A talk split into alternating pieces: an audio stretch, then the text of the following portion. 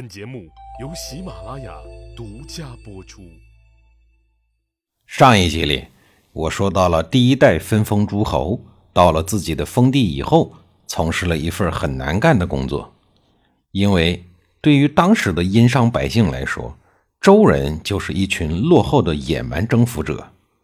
他们虽然因为周人的武力不得不屈从，但是从思想、文化等方面，都是看不起这些新来的统治者的。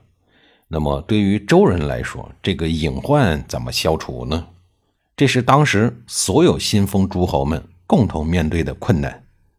面对同样的问题，解决的方法却不一而足。不同的诸侯处理建国的问题会采用不同的手段。典型的就有鲁国和齐国这两种。由于周公需要坐镇中央，所以建立鲁国的任务由他的儿子伯禽来完成。等伯禽建国完成，回到中央进行工作述职的时候，已经过去了三年多的时间了。也就是说，伯禽用了三年的时间，硬是把当地的文化风俗、礼仪习惯都给重新塑造了一遍。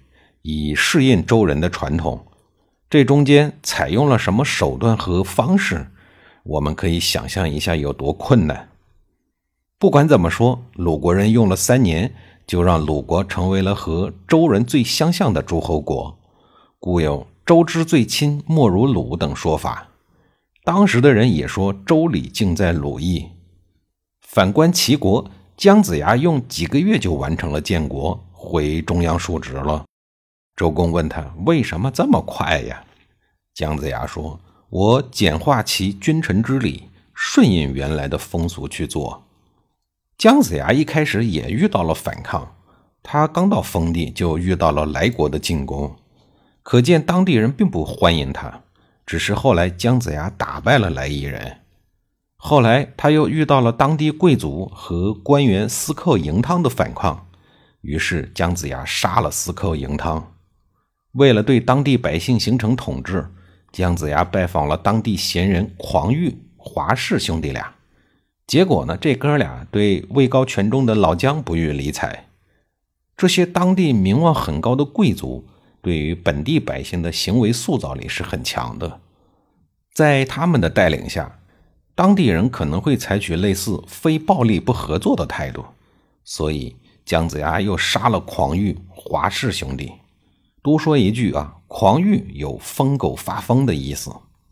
不过，再厉害的狗，再疯狂的狗，也不可能干得过有神的属性的姜子牙。只有这样，姜子牙才能推行政令，然后他顺应当地风俗，简化礼仪，让当地人感觉受到尊重的同时，并没有对原有生活和传统做出太大的改变。后来，姜子牙鼓励工商业。支持当地人煮盐销往内地，这个政策改变了他们曾经被商人掠夺的处境，让他们获得了实实在在的好处。就算建国最快的姜子牙，也是经历了这么多的困境，可想而知，其他受到殷商文化影响更深的三监等诸侯，他们的建国之路会有多艰辛？事实上，对于建国的策略。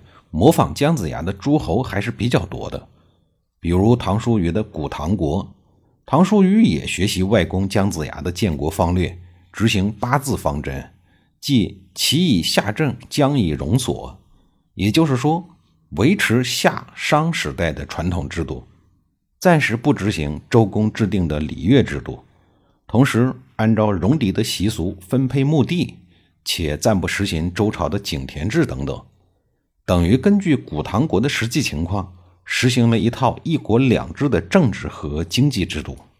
事实证明，这套政策还是科学有效的。古唐国在一年之后就见到了成效。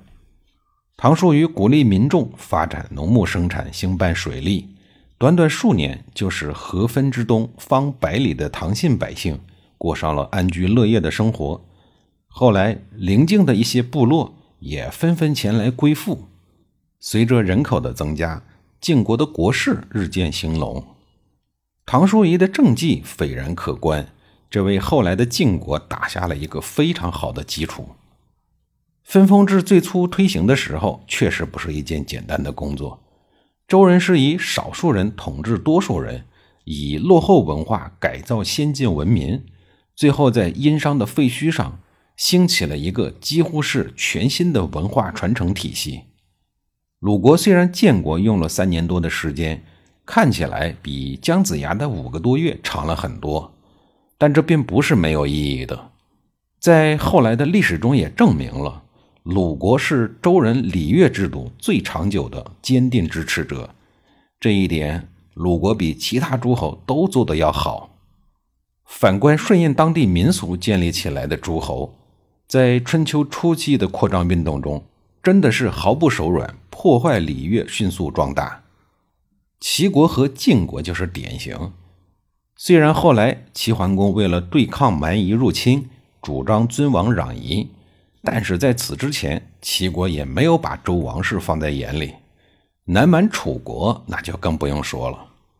所以说，并不能因为建立国家时间的长短，就能判定哪一个诸侯国君更高明。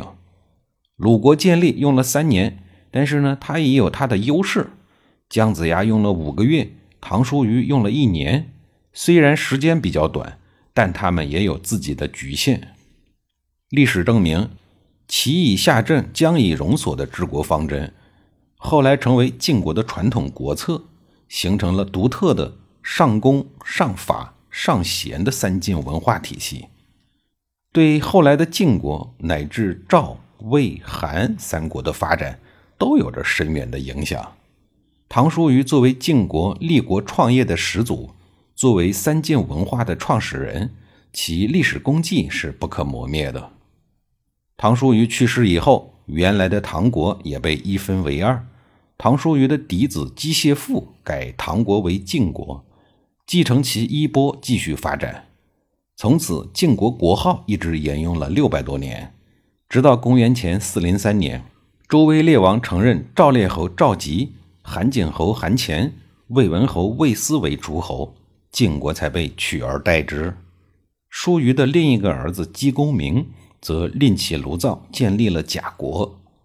贾国国祚更短，三百多年后的公元前六七八年，便被本家晋国给灭亡了。至于姬谢父为什么要好端端的把唐国改为晋国，各种史料上有不同的说法，但最贴谱的应该是搬迁。